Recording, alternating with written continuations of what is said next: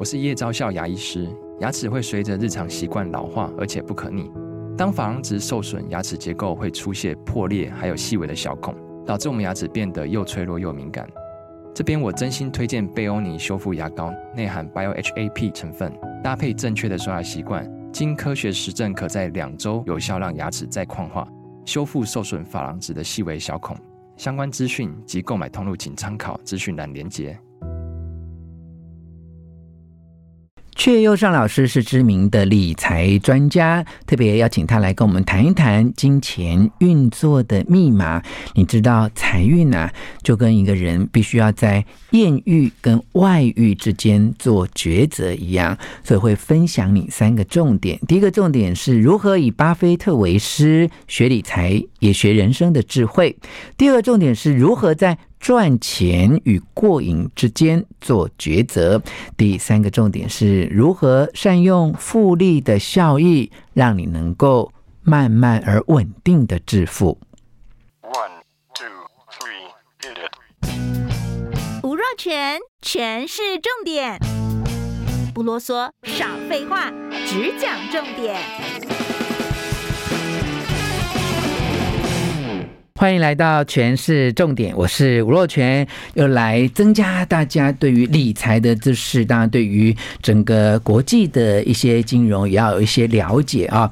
好，那我们今天特别有荣幸邀请到这本书啊，这时报出版啊，你没有学到的资产配置啊，也副标题是巴菲特默默在做的事，作家。却又上阙老师来到节目当中，跟大家分享他新书的一些观点。我们先请阙老师跟听众朋友打招呼。阙老师你好，你好，你好，若权好，各位听众大家好。啊，这个曲老师，这个享誉华人世界与国际，对于这个投资理财各方面有非常呃多的这个经验跟理解。那么这本书其实是呃把过去很多你在投资理财上面的经验跟知识做了一个就是更更新版的全面的分享，对，基本上增加了好像好几万字吧，就是书好像变成五百多页，是是，所以厚度呢足够可以有两个好处。啊，你可以平常阅读，嗯，看到有老鼠那一棒丢过去，大概 老鼠也会被打伤。好，原来还有第三个是冬天吃火锅可以当锅垫。好啊，那干脆还可以教大家垫泡面。好，老师除了这个理财非常的专业之外，原来这么风趣幽默哦。不过这本书其实虽然呢讲的是巴菲特默默在做的事，可是是以这个巴菲特为一个梗概，其实讲的就是我们阙老师自己的很多。理财的独到的观点，其实不然哦哈。那巴菲特是一本读不倦的书，就像我们讲的蔡琴有一首歌《读你》，读你千遍不厌倦。巴菲特真的已经很多人只看到巴菲特的选股，却没有看到他在布局。嗯，这个布局其实是最重要的。嗯嗯，多数的投资者没有看到这个布局啊，就就可惜了。是。那一般来讲啊，多数的投资者都只是在注意工具，这是最下层。是。那。其实正确的理论是应该有投资哲学，是。有投资哲学之后呢，你就有定见跟远见，嗯，你就往下去找你的投资策略，嗯，有投资策略，你才会往下去找适合的工具，嗯。但是问题，鸡生蛋，蛋生鸡，没有摔过跤，哪来的投资哲学？哪来的哲学？认真观？所以会在投资策略中上下犯错，然后往上走，嗯。那所以你刚才谈到的是，您刚才提到的是这个，好像是以我的，那其实是巴菲特有，大家没有看到的地方就是他在那个布局的稳，嗯，跟他的成长性，嗯，所以大部分台湾的投资者啊，都或者一般投资者就喜欢快速，嗯，呃，忽略掉了那个中观的布局的这个部分啊，嗯，就没有看懂巴菲特。那资产配置呢？巴菲特是不同意所谓的所谓资产配置效率前缘的这个理论，嗯，但他平常在做的那个稳定度，嗯，就是。完全是，几乎是他的精神是在巴菲特的操盘里头。嗯，那因为巴菲特是大家熟悉的，所以我就以他，嗯，啊，来引领大家，嗯，大家没有看到的巴菲特，嗯他的稳哈，嗯，不仅是在投资上，但在包括他大量的阅读，在人生上，嗯，很少犯错。他有良师益友，嗯。啊，老师葛拉汉，嗯。啊，他的益友是查理蒙格，嗯，那所以我觉得这本书可以中观，可以看人生，可以看投资，所以它不局限于在理财上。没有没有没有，你看这个中观的布局啊，其实每一个人人生也要有一个比较高一点或远一点的观点，没错没错没错，不要把自己陷入这个每天急急碌碌、忙忙在这个生活当中去应付这些很技术性的琐事啊。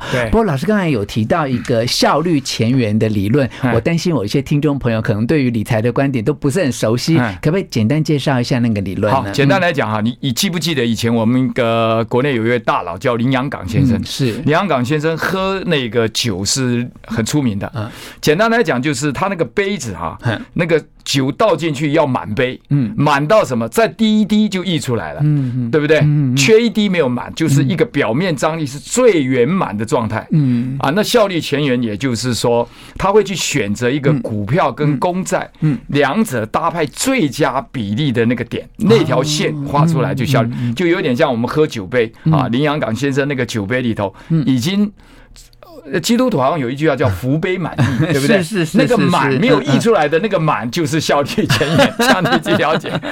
哇，这个呃道理虽懂啊 哈，但其实你要把它真的能够争到这个福杯满溢啊，然后自己也不心急，也不贪求，也不流失，是，其实它真的是要高度的人生的智慧。对对对，没错。那老师刚才有一个聊天的时候，我都觉得真的是很有意思啊。讲到哎，我们在面对生活上很多的琐事，我们做了很。很多技术型上面的很多的动作跟回应嘛，哈。那老师在讲说，其实要对这整个的哲学、人生的哲学啊，要有呃更稳定的一个。概括性的看法，那么我相信您这样解解说，让我们了解说，其实巴菲特他不只是在投资这边，他对于他自己的人生的一些独到的看法，或所谓的他的哲学有一个稳定度哈。所谓的稳定度就是说我不会今天想要这个，明天就改变那个嘛哈。但老师啊，您这么有智慧，我想请教你，就其实每一个人。他的价值观不太一样，有没有哈？就有些人喜欢这个哇，毒性很强哈，短期获利大起大落都没关系。有些人就比较保守。那这一些您所谓的哲学，这个投资的哲学或理财的哲学啊，会因为一个个人的个性或价值观的差异而影响，还是它其实是有放诸四海皆准的道理呢？您您这个问题很好，嗯，其实英文应该讲叫都有，嗯，都有。那他应该有一条主轴线，嗯，那有些人他可能会往右，有个人往左，嗯，好，简单来讲，我经常就会问学员啊啊，就说来上课的同学，我说你们来今天上课主要目的的是想要学什么？呃，想要赚钱，还是要过瘾？那百分之九十都是啊，举手要赚钱。我说呢，你们面临的挑战哈啊，不是赚钱这件事情。我说这门课最难的是。原本是一件复杂的事情，我们已经把它整理出一个简单的模式，但是要告诉你它简单，还真不简单，嗯。因为你不相信，所以呢，你们表面举手的心态上是要赚钱，赚钱，但是你们都不小心走上了过瘾，过瘾。那因此，我经常问很多女主持人不喜欢访问我，就因为经常我会突然抛出一个 反问他们的问题，会让他们很难那个。我常会问我说：“你喜欢外遇还是艳遇？”哦，所以你我外遇的外遇的对象是艳的啊，就外遇跟艳遇不就一举两得了吗？若若姐，你这个就是有有人生经历，有智慧。不要讲经历，我都是看老师的书得到很多理论，我没有经历。OK，好，基本上这样讲哈，所有的外遇第一眼一定让你感觉是艳遇，他戴上了艳遇的面具。如果你一知道他是外遇，你考不好就离他了，对不对？对对对，很难。所有的外遇第一眼一定吸引你，所以你以为是艳遇，所以你以为是人财两得，嗯。啊，搞了半天是 人财两失，所以对，是，所以所以基本上，如果他不是艳遇，他怎么能够吸引到你呢？对呀，投资就是这样，很多人希望那个涨停板，嗯。啊，我跟你讲，很多人就就。当冲就冲到水沟里去了，对不对？所以那个东西就是他不了解金钱运作的密码。是，当他不了解这个密码的时候，他就没有上基本课。我们就举巴菲特来讲好了。嗯，呃，那个电商平台的那个这个 Bezos，就是亚马逊的创办人，对吧？嗯，当时巴菲特也都曾经好像还买了过他的那个转换债还是之类的啊。当然他也说他错过了，但在那个最低的时候是六块钱，现在已经上千了。好，我要讲的意思是，当时贝佐斯问了巴菲特说：“你的投资方法，你这么赚钱，你的投资方法这么好，为什么一般人不会学你呢？”巴菲特讲了一句话，他说：“绝多数的人，不愿意慢慢的变有钱。”哦，操之过急了，太短视经历了。为什么会这样子呢？就很多人不了解他。为什么会慢慢变有钱？我也上过中广的另外一位节目主持人的的的那个 podcast 访谈，我就谈到了哈，爱因斯坦啊，这么聪明的人，他谈到复利哈，复利，他说这是世界上的第八大奇迹。嗯，我我在柜节呃不这个柜台的时候，节目主持人我讲，我说如果你不了解。爱因斯坦所说复利的这个所谓第八大奇迹，嗯，你的理财不会有奇迹，嗯嗯嗯，因为你根本不了解金钱运作的密码，嗯嗯，当你不了解金作金钱运作的密码的时候，你会照你那个模式去，那你就完蛋了，嗯，所以。这个东西要透过财商、财务的教育，一步一步的让他了解什么是复利，然后什么是金钱运作的法则。一旦你了解这个规则，你才不会误入。所以基本上你说外遇艳遇，大家都要艳遇，但是百分之九十都走上了偏偏离掉了。嗯，啊，因为他用一个表面上的面具吸引你。巴菲特有一句经典名言啊，除了刚才讲，他说你对。金钱的致富不能操之过急，你需要时间。是他说，就像是你渴望一个小生命的诞生，小 baby 的诞生，嗯嗯，你不可能让九个女人同时怀孕，然后一个月。有新的生命诞生，嗯，哪怕是九个女人同时怀孕，你还是需要等九个月、十个月。你看这个比喻好不好？嗯，太经典了。嗯，男生觉得好，女生觉得不好。女生觉得不要外遇，也不要艳遇，你爱待在家里比较好一点哈。好，老师刚才讲到呃。第八个理论对不对？嗯，是八个理论还是第八个？第八个奇迹，第八个奇迹。前七大奇迹是什么？对对对对，没关系，我知道第八个奇迹，我要对听众有所交代。因为你讲的第八个奇迹，大家就现在很多好奇，就那第八个奇迹是什么？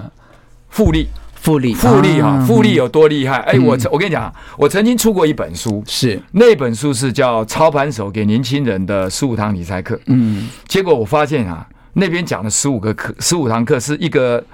我们我在台东嘛，我故乡在台东，不是台东，台东，台东，台东，台东。哎，你不要看台东最近蛮多名人哈，往那个地方靠，是啊是啊是啊，对不对？蒋勋啊，也到那里去讲学。哎，龙应台听说最近在在都来，龙应台最近。那老师你什么时候要邀请我去？我也想去。来来来来，哎，我我们改天那边如果我。万一有建立一个据点的时候，邀请你过来。不是万一，我觉得你已经在，因为你是一个稳定的人，所以你已经有具体的计划。那个有时候也忙，我也最近在想，我国国外奋斗那么多年，我干嘛没事去搞一个这个东西？我正在正在挣扎。除了除了有这个据点，还要有一个像我这样的心灵的朋友。对对对，哎呦，这样子，好，继续继续。我在为我自己的这个未来的台东之旅规划。这样，我告诉你，台东有很多私房景点啊，不是我们内行的大大底行啊来人闯。啊，你你绝对看不到那个景，是是是，那个真的，我那个有很多景点，真的你上去才会哇，嗯嗯好啊，我刚才讲那个那本书里头哈，是一个台东医生哈，嗯。呃犯了两个错误，赔了两千五百万，让他的人生遇到一个相当大的，那我就以他犯错的十五写了十五堂理财课，是。那都是讲故事给小朋友，类似小朋友看，但是四岁四五岁你都可以看，嗯，那里面有一个哈。